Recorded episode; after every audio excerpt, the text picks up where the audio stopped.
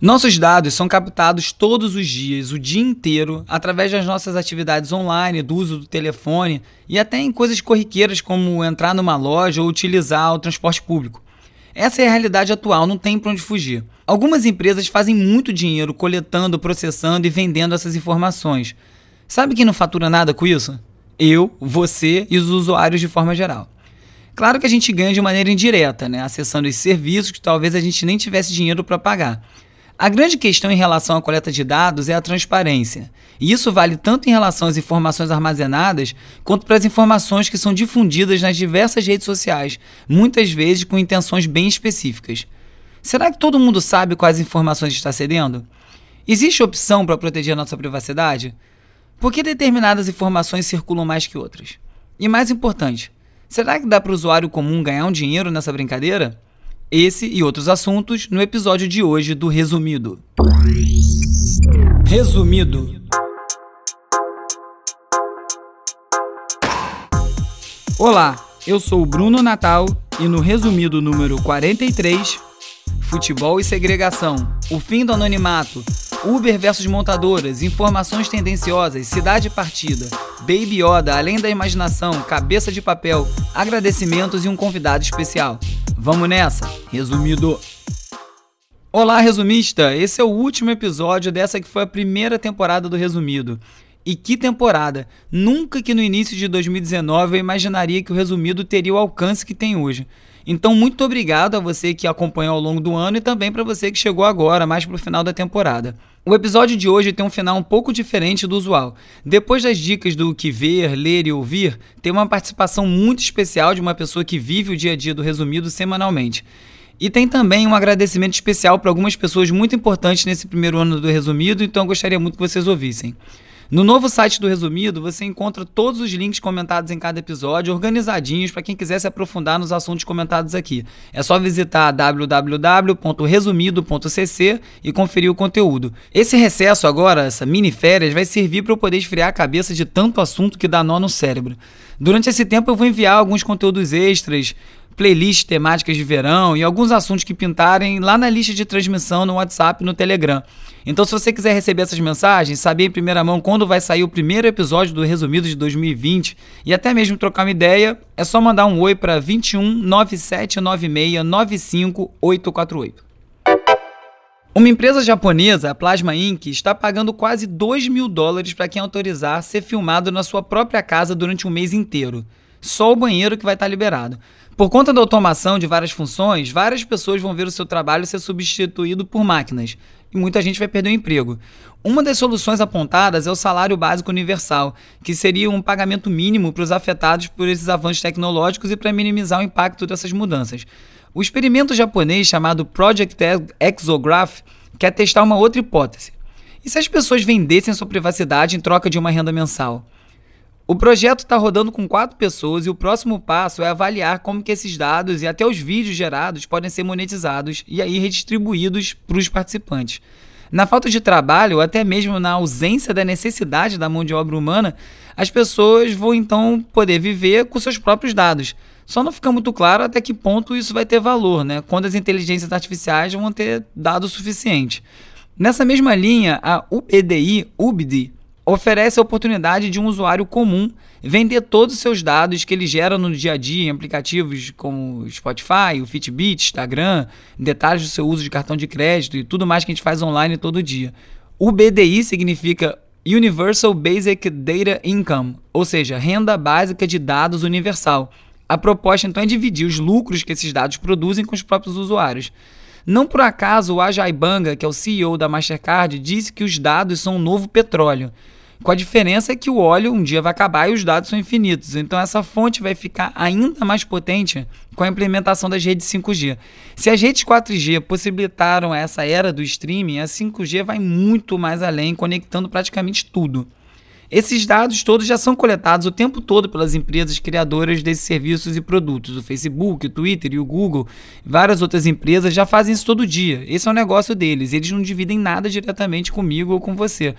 A proposta da OBDI, então, é servir de atravessador entre o usuário e os interessados nos dados, possibilitando que você venda os seus dados e fature um dinheiro com isso. Melhora um pouco a situação, equilibra, mas a perda de privacidade segue sendo uma questão. Eu vi no Twitter da Tatiana Dias, arroba TatiKMD, que o Ministério da Justiça e Segurança Pública divulgou um acordo com um serviço chamado Family Search para processar e digitalizar os documentos de imigrantes para otimizar o acesso dos usuários a esse acervo. O que não fica claro é que o Family Search foi criado pela Igreja de Jesus Cristo nos Santos Últimos Dias, também conhecida como Mormon, para digitalizar os dados de antepassados no mundo todo. Como eles acreditam que alguém pode ser batizado até depois da morte, eles querem esses dados para expandir a base de fiel. Ou seja, ao se associar a esse serviço, o Ministério da Justiça, sem nos consultar e sem nenhuma transparência, vai ceder os nossos dados para uma entidade religiosa que tem interesses diretos no uso deles. E transparência vai ser sempre uma questão central nesse grande mercado de dados.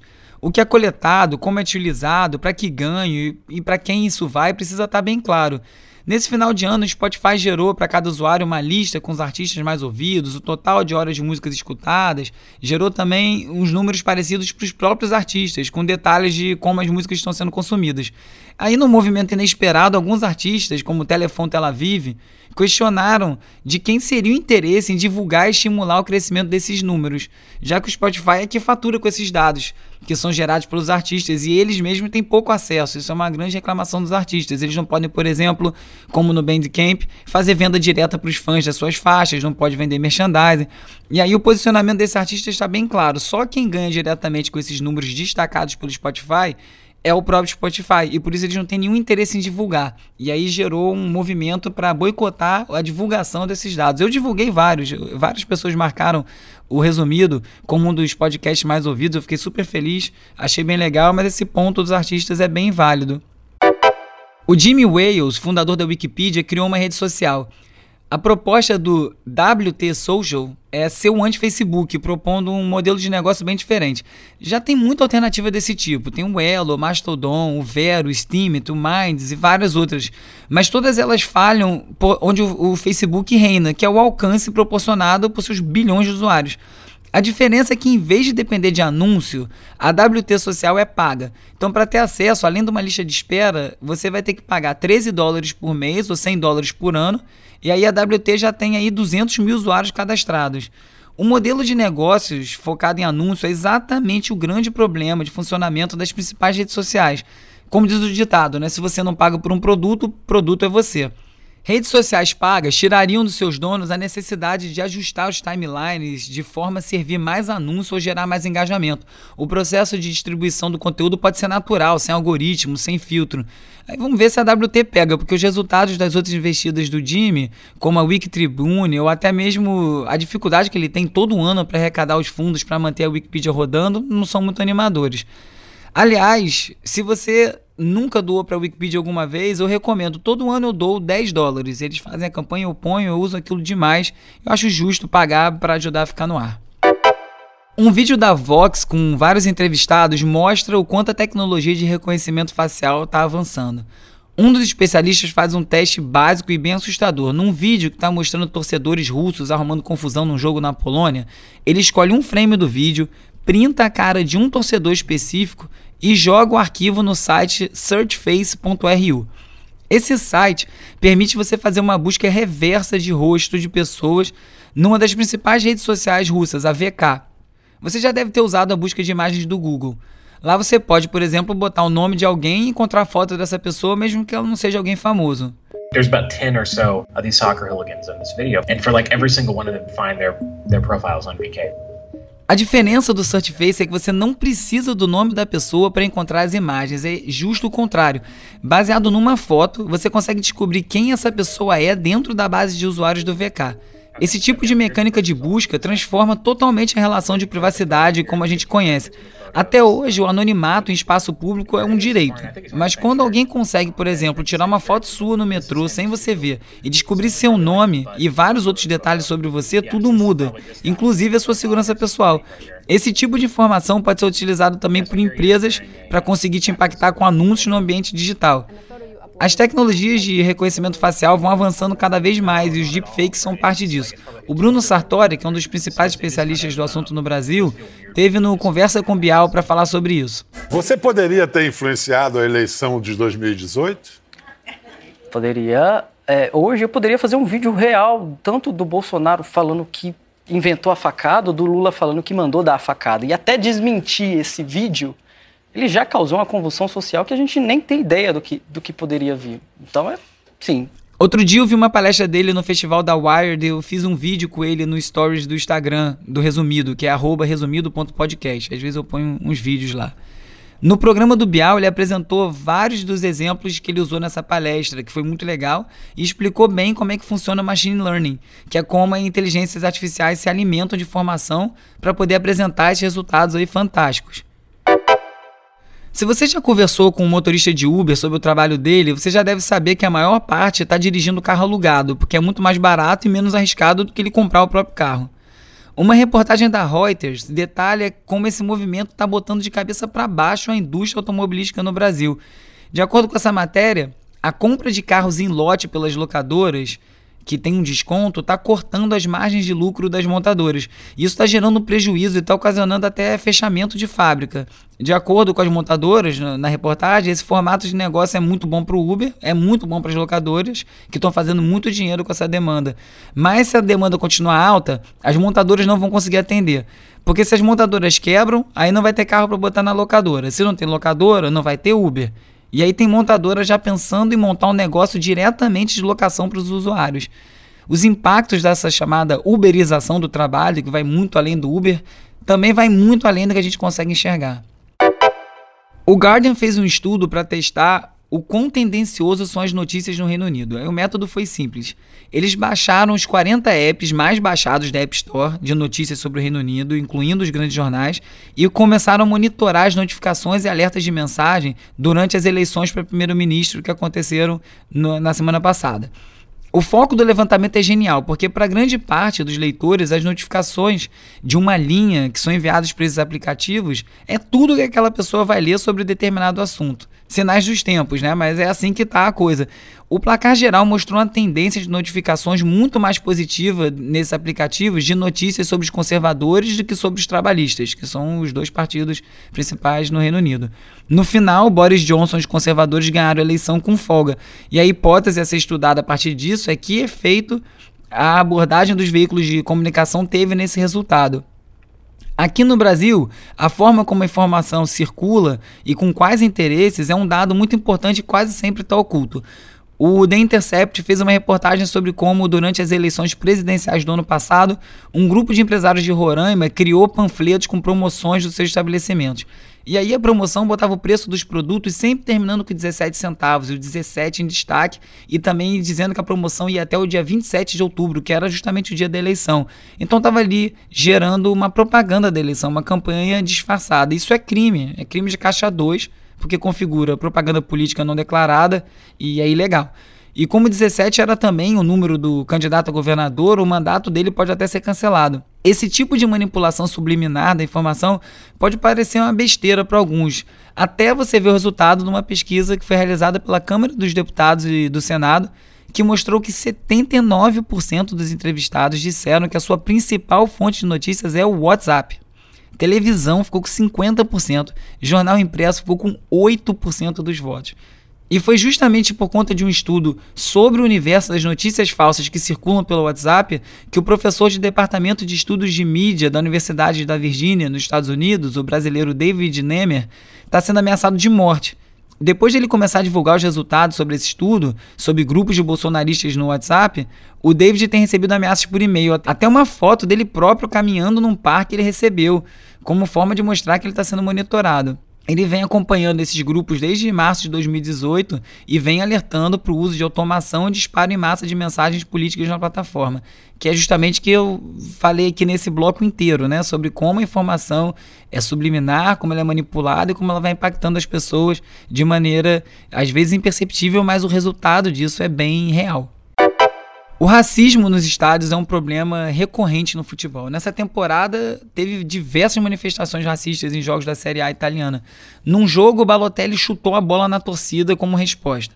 Na Ucrânia, o Tyson, brasileiro do Shakhtar, foi expulso depois de mandar uma pica com o dedo para a torcida do Dinamo Kiev, também em resposta aos sons de macaco que estavam fazendo para ele quando ele tocava na bola. Na Ucrânia, o Tyson acabou suspenso. Na Itália, uma campanha infeliz envolvendo fotos de macacos para supostamente combater o racismo foi rejeitada publicamente, inclusive por alguns dos clubes. Tá tudo errado. E tá errado até quando as manifestações da torcida ou dos jogadores estão corretas. Na Espanha, o jogo entre Raio Vallecano e Albacete foi suspenso após a torcida passar o jogo inteiro cantando e chamando o ucraniano Roman Zozuluia de nazista. Acontece que o Roman tem ligações com a ultradireita e a milícia neonazista chamada Exército Popular. Ele não esconde isso, é declarado. Inclusive, ele ia ser contratado pelo Raio Valecano e a torcida se manifestou e vetou essa contratação. Mas ele acabou indo jogar no campo deles pelo Albacete e esse foi o resultado. Curiosamente, ambos os clubes, a liga e até alguns jogadores criticaram a torcida. E na China, a transmissão de Arsenal e Manchester City foi cancelada depois de algumas críticas que o alemão, descendente de turco e muçulmano, Mesut Ozil, é, fez sobre o tratamento que está sendo dado à minoria muçulmana na China, os uigur. Tá tudo errado. Aqui no Brasil, em Unai, lá em Minas Gerais, o fazendeiro José Eugênio Adjuto brotou no restaurante da cidade usando uma braçadeira com uma suástica.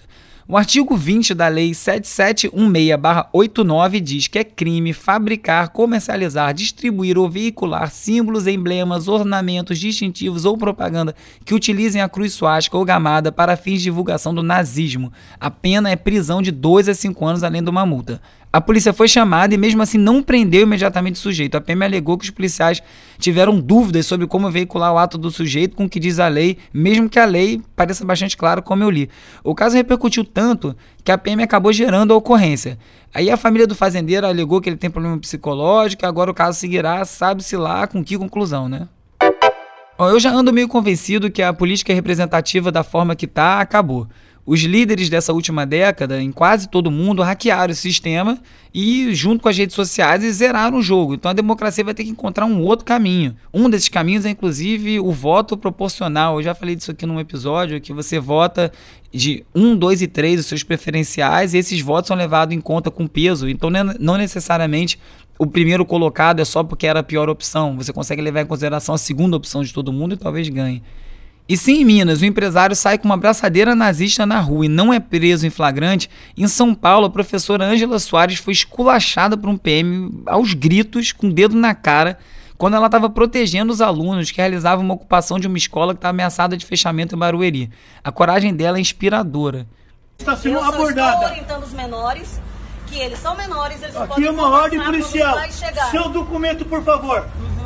E essa segregação social que a gente vive foi muito bem descrita no Twitter por um usuário chamado Renato Bacon, arroba Renato Bacon. Ele detalhou como a organização do transporte público carioca nos finais de semana dificulta sem nenhuma justificativa o acesso de quem mora no subúrbio ao centro e aos bairros onde estão concentrados a maior parte dos equipamentos de lazer da cidade, parque, museu até mesmo a praia. O Renê Silva, do Voz da Comunidade, também destacou um tweet da PM aqui do Rio falando orgulhosamente sobre as operações de abordagem em ônibus. O local das operações? Entrada de comunidades do Borel e de Santa Marta, bem seletivo, como disse o Renê. E assim, o clássico Cidade Partida de Zueni Ventura, que foi lançado em 1994, não consegue ficar velho. Wait. They said 50 years old. Species age differently. Mandalorian está sendo a série de maior sucesso do Disney Plus, que é o canal de assinatura da Disney. E uma das coisas que mais ganhou destaque, eu inclusive só soube da série por conta desses memes, é o Baby Yoda. Tem lá um personagem que é um bebê Yoda e tem várias montagens com ele na internet. E por conta disso, a The Verge fez um vídeo justamente debatendo a estratégia de divulgação do Disney Plus dessa série Mandalorian, porque é, tem uma comparação entre o que é feito no streaming, né, quando você consegue ter todos os episódios de uma vez e a pessoa assiste tudo de uma vez, ou a estratégia tradicional da TV linear em que vai saindo um episódio por semana.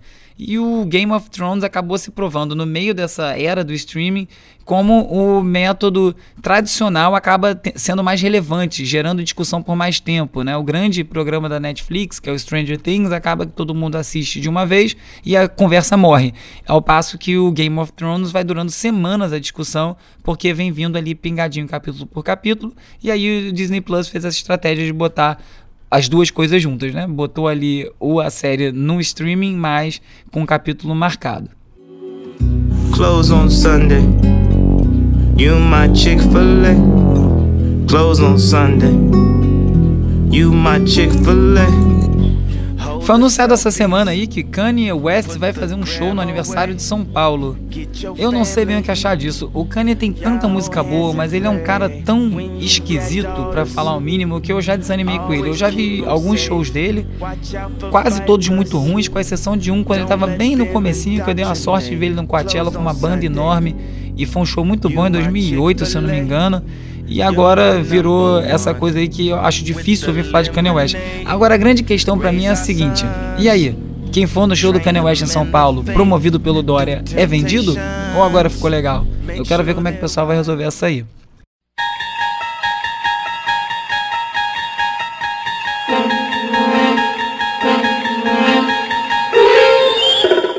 Twilight Zone uma das melhores séries de todos os tempos, conhecida aqui no Brasil como Além da Imaginação, ganhou mais uma releitura, agora na Amazon. Então tem uma batelada de episódios novos lá. Você vai assistindo Twilight Zone e você vai lembrar um pouco de Black Mirror, de algumas coisas que discutem essas coisas meio beirando o absurdo, mas é com uma sutileza e com uma outra pegada, e não tem nada a ver com tecnologia, é uma coisa muito mais onírica quase que é muito bacana. Eu sou super fã. Eu não terminei de ver a temporada da Amazon nova ainda, mas eu tô adorando o que eu vi até agora.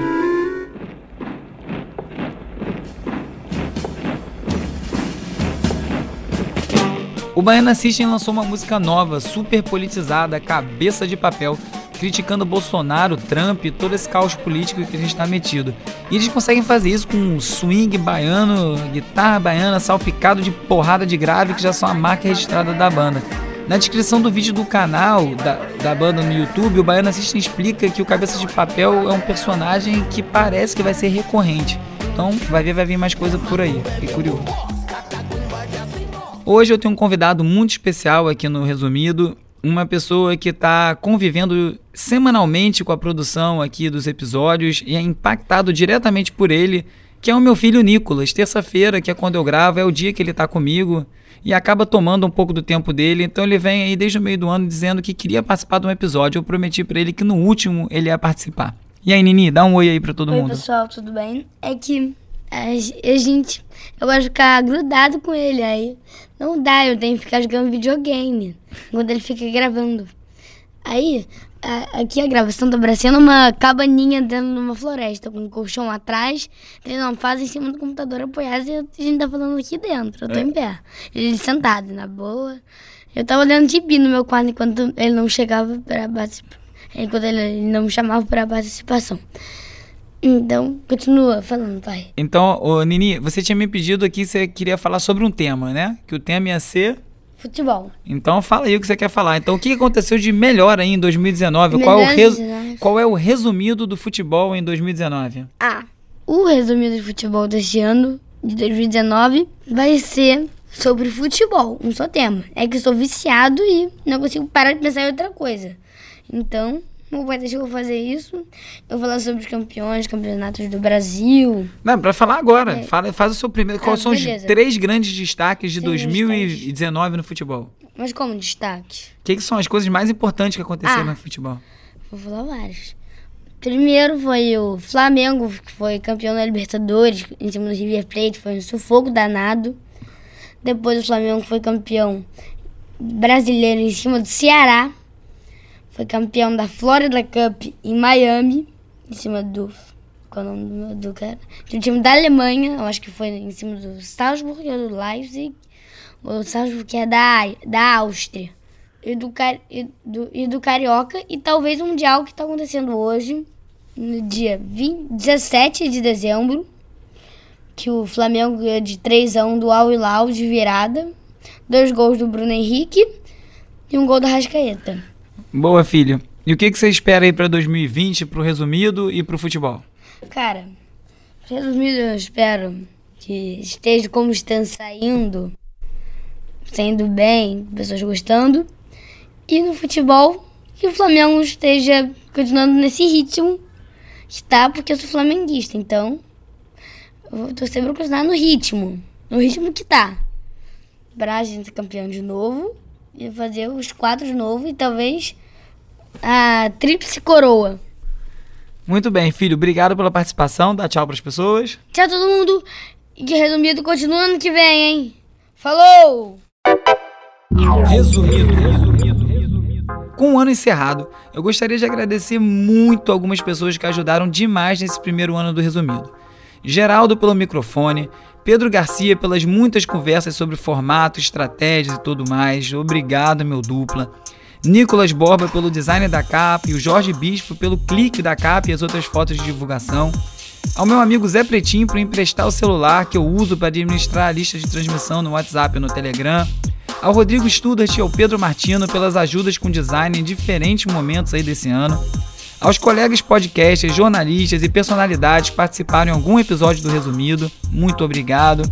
A turma do Milkshake chamado Vanda, que podcast é esse? Laurinha Lero, pela carona e divulgação no podcast de vocês, dos quais eu sou fã.